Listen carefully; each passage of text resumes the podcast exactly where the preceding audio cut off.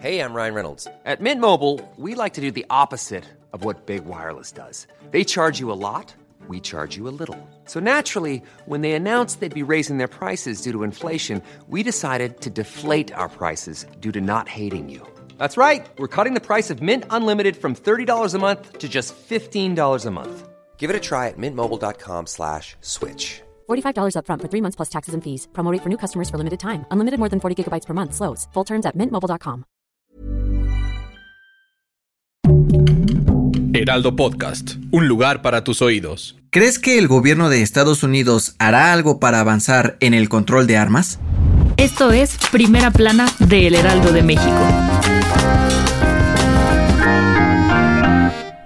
Si de por sí ya era un tema delicado, la política de uso de armas en Estados Unidos se volvió a poner sobre la mesa tras el tiroteo registrado el pasado 24 de mayo en una escuela de Texas. El ataque que dejó 19 niños y 3 adultos muertos se convirtió en el tercer tiroteo más letal en los últimos 10 años. Y para darnos una idea de la importancia de esta situación, se dieron a conocer algunos datos alarmantes sobre la violencia con armas en Estados Unidos. De acuerdo con el monitoreo de la organización Gun Violence Archive, en lo que va del 2022, se han registrado 212 tiroteos en 34 estados y Washington, D.C., que han dejado más de 17.000 muertos, incluidos casi 650 menores de edad. Por otro lado, la ONG Every Time for Gun Safety, que empuja las campañas por el control de la venta de armas, informó que en el país vecino, cada año, mueren en promedio 40.620 personas por ataques de este tipo, es decir, unas 111 víctimas por día. Se calcula que en Estados Unidos hay 120 armas por cada 100 personas, y ningún otro país en el mundo supera esta cifra.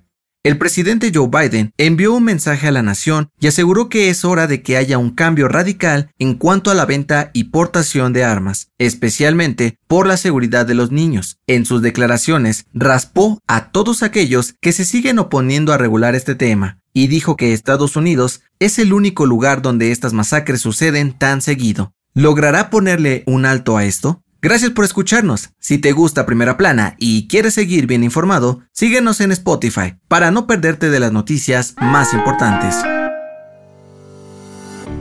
El presidente Andrés Manuel López Obrador finalmente presentó su reporte sobre la gira que hizo a principios de mes por Guatemala, El Salvador, Honduras, Belice y Cuba. Y, bajita la mano, acordó echar a andar el programa Sembrando Vida con el gobierno cubano.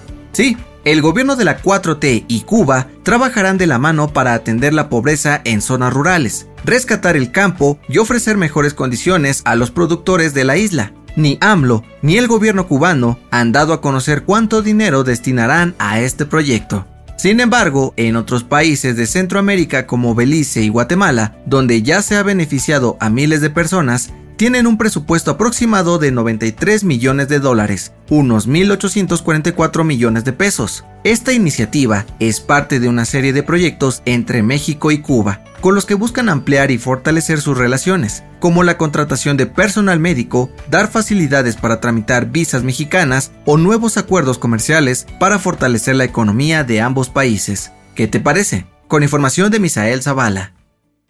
En otras noticias, el Comité Nacional de Vigilancia Epidemiológica emitió un aviso para detectar y reportar los posibles casos de viruela del mono en México, pero destacaron que hasta el momento no se ha confirmado ningún caso en el país. En noticias internacionales, los ministros de Defensa de Italia, Grecia, Noruega, Polonia y otros 16 países anunciaron que enviarán más armas especializadas a Ucrania para defenderse de la invasión rusa. El armamento será usado principalmente en las costas del país. Y en los espectáculos, ejecutivos de Warner Bros. desmintieron a Amber Heard y aseguraron que la reducción de su tiempo en pantalla en Aquaman 2 no se debe al juicio que enfrenta con Johnny Depp, sino a la poca química que tiene con el protagonista Jason Momoa. El dato que cambiará tu día. No, hombre, mano, me querían dar gato por liebre.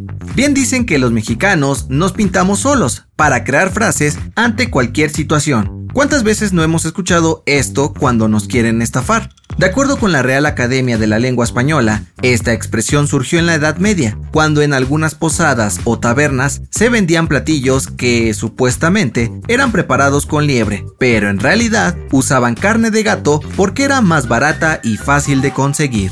Además de que sabía prácticamente igual. Esta expresión llegó a México con los españoles y desde entonces la usamos para defendernos de los vivos que nos quieren ver la cara. Yo soy José Mata y nos escuchamos en la próxima. Esto fue Primera Plana, un podcast del Heraldo de México. Encuentra nuestra Primera Plana en el periódico impreso, página web y ahora en podcast. Síguenos en Instagram y TikTok como El Heraldo Podcast y en Facebook, Twitter y YouTube como El Heraldo de México. Hasta mañana.